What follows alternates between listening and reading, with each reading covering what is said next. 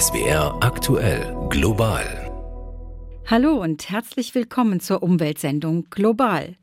Ich bin Elke Klingenschmidt und das erwartet Sie in der kommenden halben Stunde. Kostbar und selten wie nie. Der Regen lässt weltweit auf sich warten, nicht nur bei uns in Deutschland. Wir blicken auf die Dürreprobleme in Marokko und in Chile. Wir beleuchten die Arbeit einer Mediatorin, die Windkraftgegner und Befürworter zu konstruktiven Gesprächen an einen Tisch bringt. Doch zunächst, die Klimaproteste flammen wieder auf. Was kommt da auf uns zu? Schauplatz Hamburg. Demonstranten seilten sich von der Fassade der Elbphilharmonie ab, färbten den Rathausbrunnen grün, klebten sich auf der Köhlbrandbrücke fest, blockierten Schienen im Hafen. Aktivisten vom System Change Camp haben am Wochenende für mehr Klimagerechtigkeit protestiert. Die Polizei reagierte teilweise mit Wasserwerfern und Pfefferspray.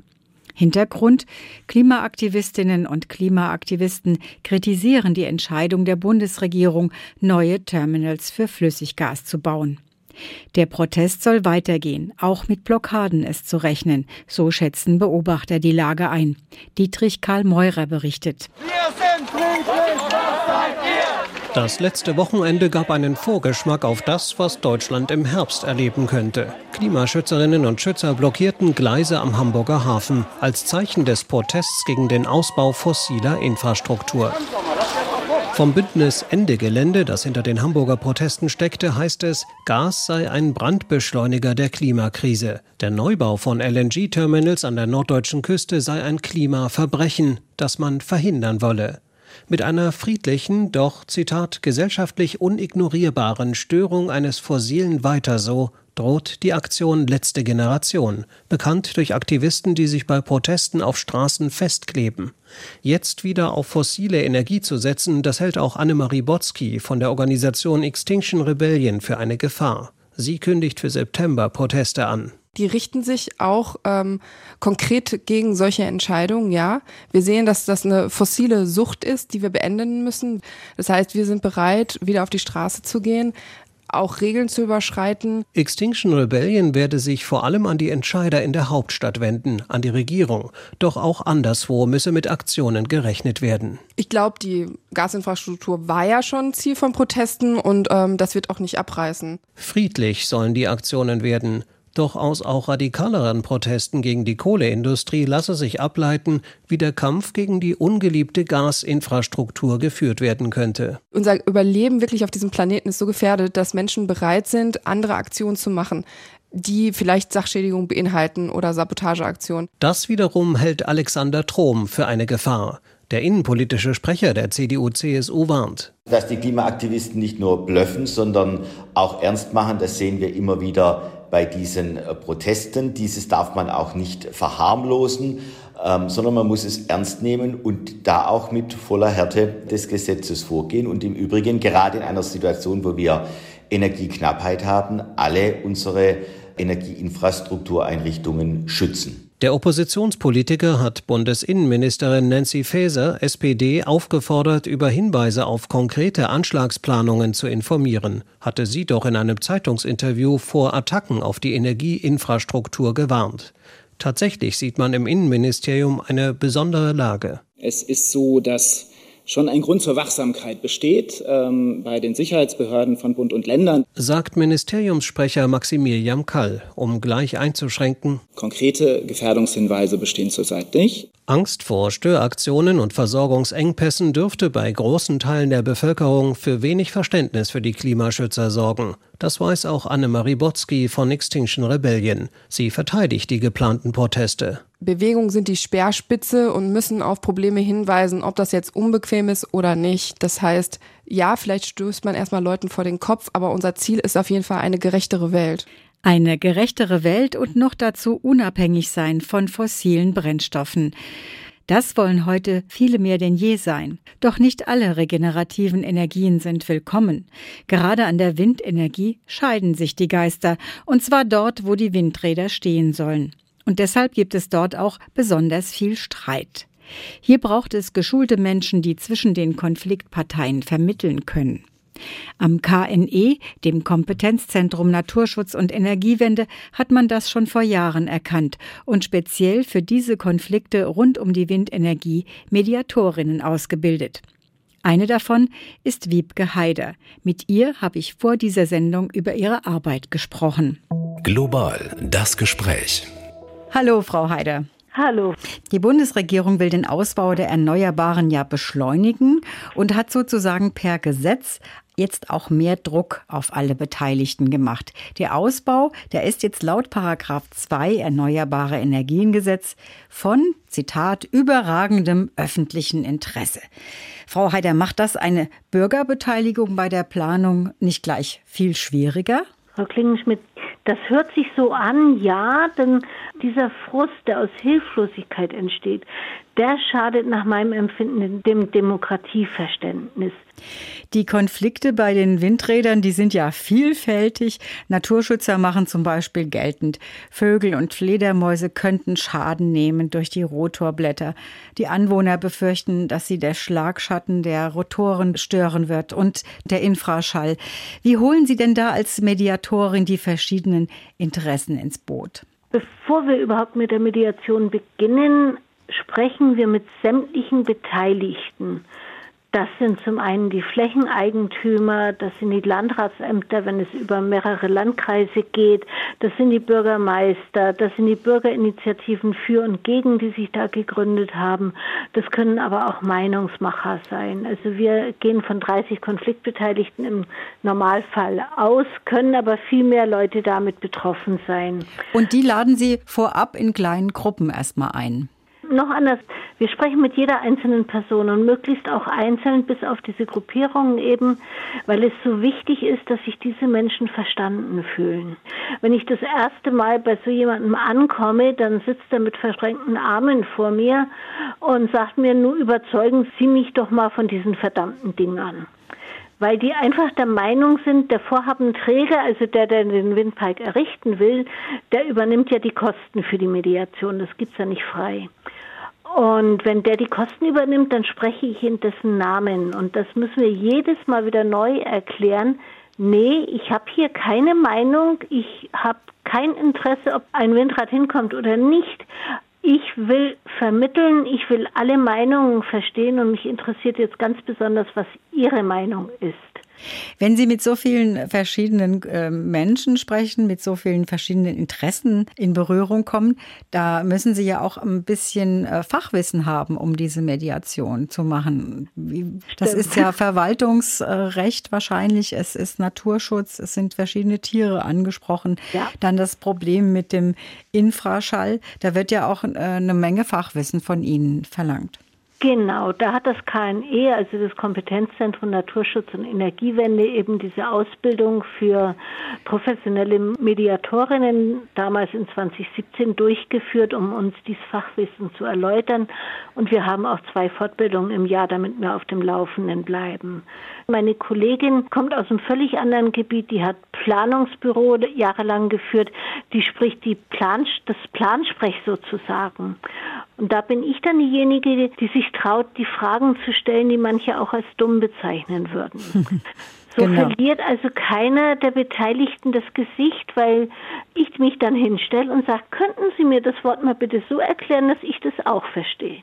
Das ist also aber dann. Ich ziehe das auf mich und ich sage nicht, hier sind im Raum aber etliche, die gar nicht wissen, wovon sie reden. Jetzt sind wir schon einen Schritt weiter. Sie sagen, es sind etliche im Raum, die das auch nicht verstehen.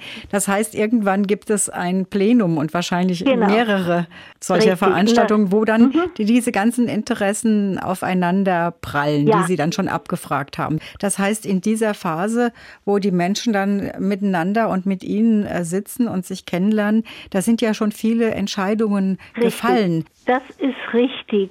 Dann geht es schon sehr konkret darum, genau an diesem Fleck sollen die Windräder stehen. Das ist ja nach einem jahrelangen Verfahren, ist man erst bei diesem Schritt. Das heißt, am Anfang wird ein drei bis fünf Kilometer breiter Korridor oder eine Vorhabenfläche geplant. Da ist es noch sehr unbestimmt, wo die Windräder tatsächlich hinkommen. Und je weiter die Planung fortschreitet, desto mehr, wie Sie sagten, sind Entscheidungen gefallen, die dann auch die Basis bilden fürs weitere Vorgehen. Und da kann man hinterher schlecht dran rütteln. Und die Beteiligung besteht darin, dass wir uns anhören, was sie wollen. Also das provoziert Ärger.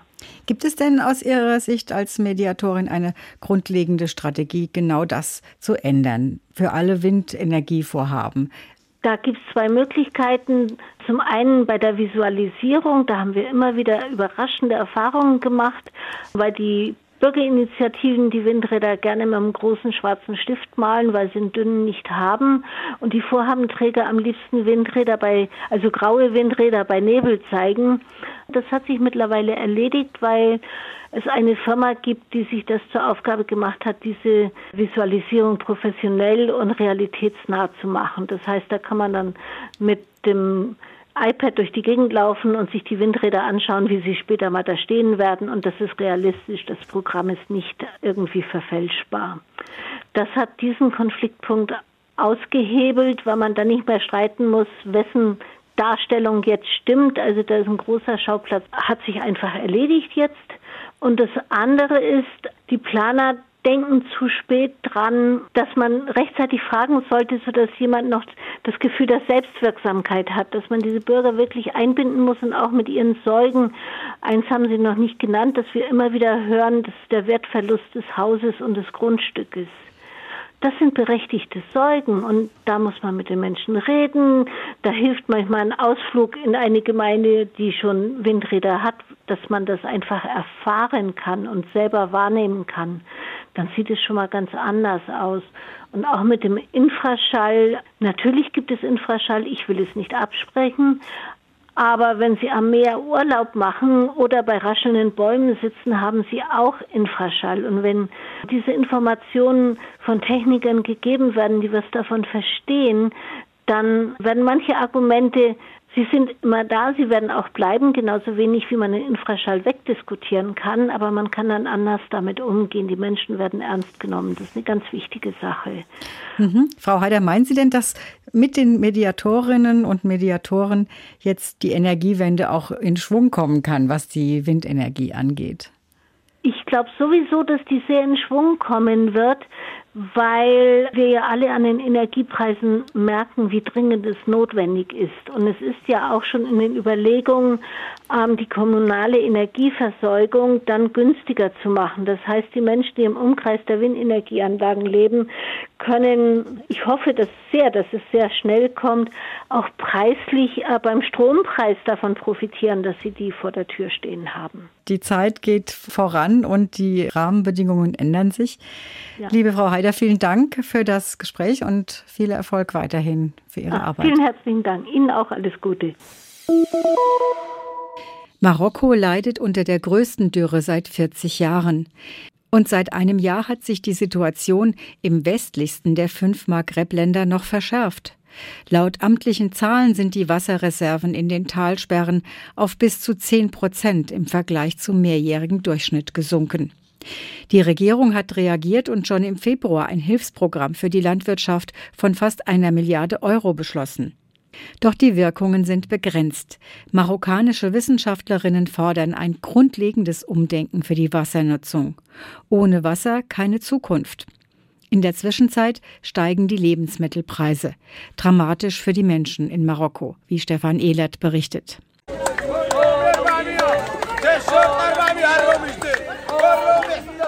Großer Trubel auf dem Wochenmarkt von Chemisset in Marokko.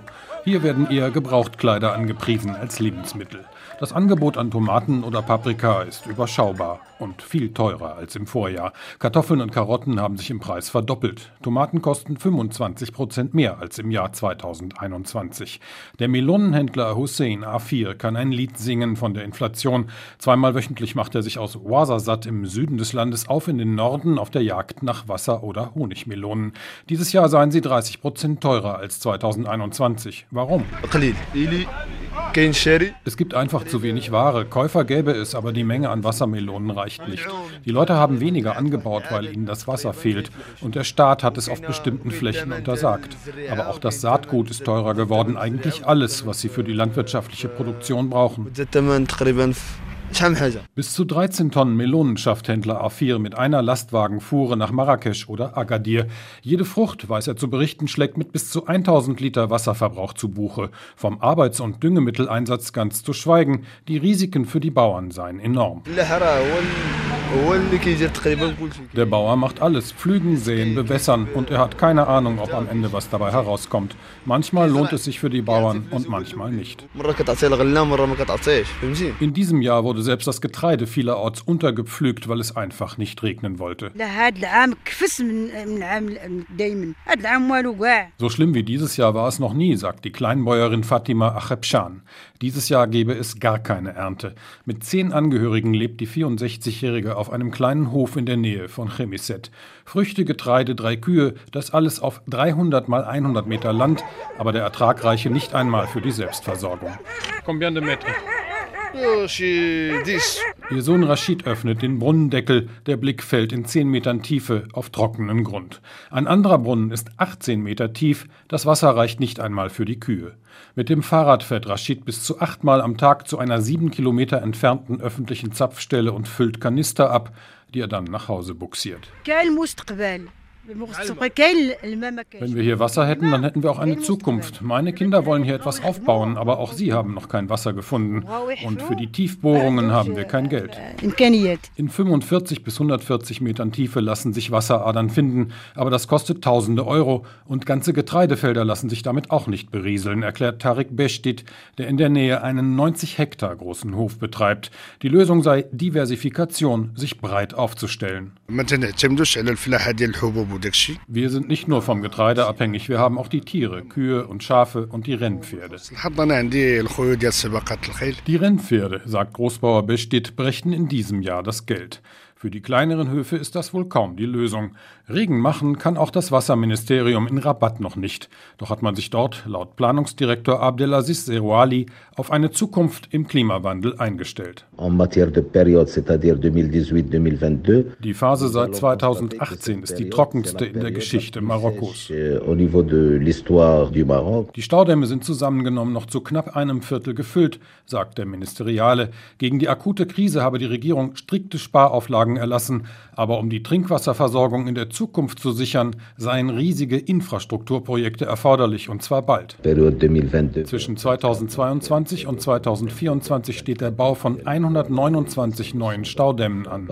Doch damit nicht genug. Bessere Leitungen, tiefere Brunnen und gigantische Meerwasserentsalzungsanlagen sollen den Durst Marokkos löschen helfen.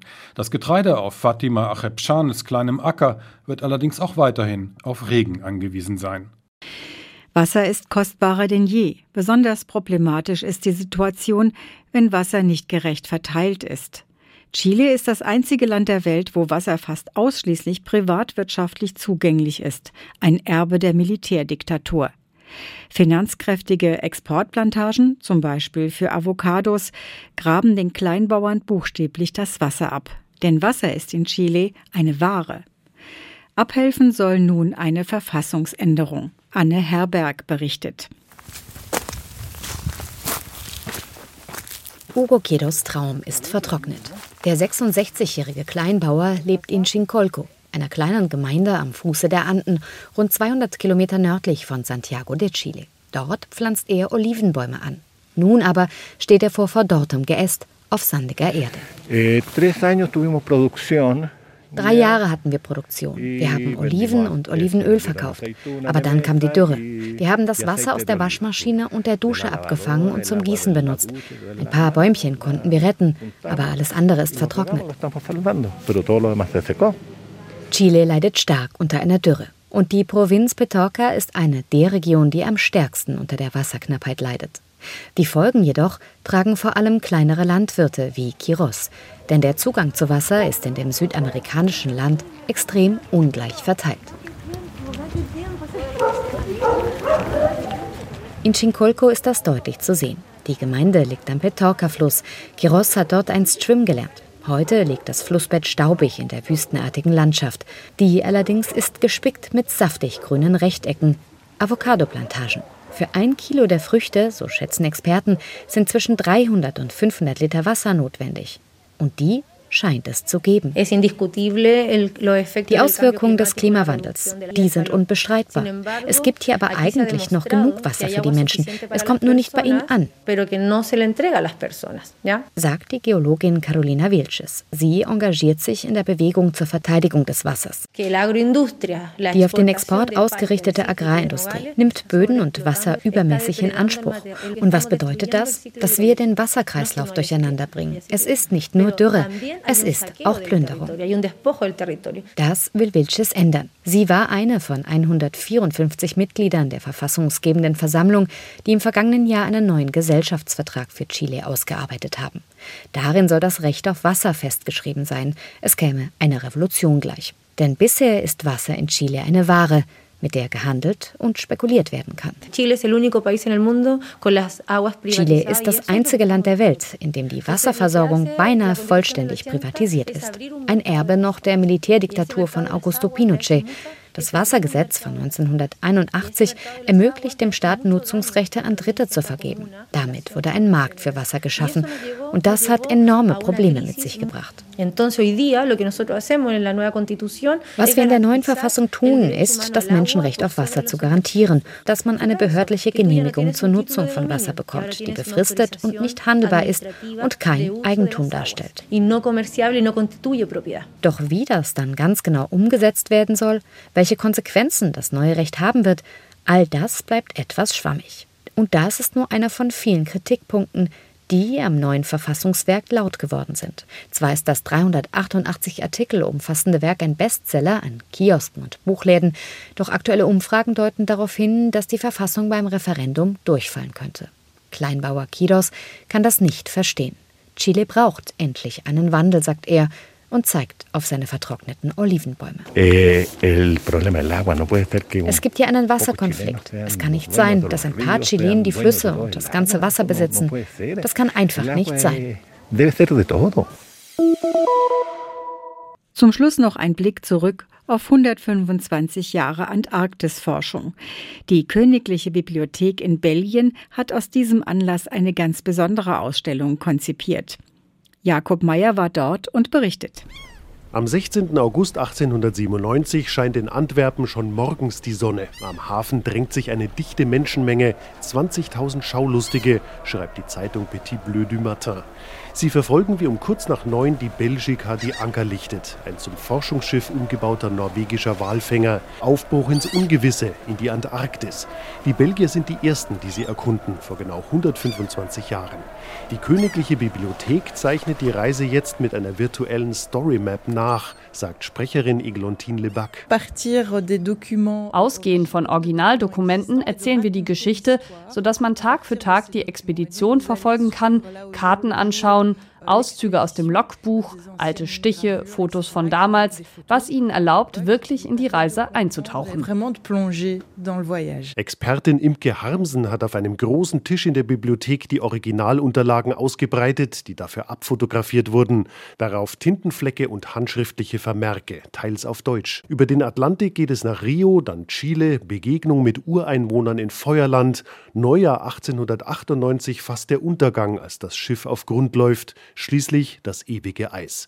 Anfang März sind die Seeleute im Packeis gefangen. Der Winter kommt, die Sonne verschwindet. Sie waren die Ersten, die zum Süden von der Südpolcirkel haben überwintert. Sie haben als Erste südlich des Südpolarkreises überwintert. Kälte, Skorbut, die Polarnacht, die zwei Monate dauerte. Und Mitglied der internationalen Besatzung war auch ein Norweger, der später weltberühmt wurde. Roald Amundsen, der 1911 als erster den Südpol erreichte. Der damals 25-jährige Amundsen erträgt die Strapazen mit Fassung, auch die karge Kost aus Pinguin und Robbenfleisch. Es gibt kein besseres Steak, schreibt er. Die Expedition ist eigentlich ein großer wissenschaftlicher Success gewesen. Die Expedition war ein großer wissenschaftlicher Erfolg. Die Wissenschaftler an Bord konnten als erste die dortige Flora, Fauna, Klima und Geologie erkunden. Mitten im glühend heißen Sommer 2022 lädt Belgiens Königliche Bibliothek zu einem Trip in die kälteste Region der Welt ein. Für Sprecherin Eglontine Lebac eine schöne Erfrischung. Ja, das trifft sich sehr gut. Sich erfrischen und gleichzeitig weiterbilden. Lesen Sie die Story Map der Belgica an einem kühlen Ort, wenn es sehr heiß ist. Und damit endet diese Ausgabe des Umweltmagazins Global. Ich bin Elke Klingenschmidt und ich wünsche Ihnen eine gute Zeit.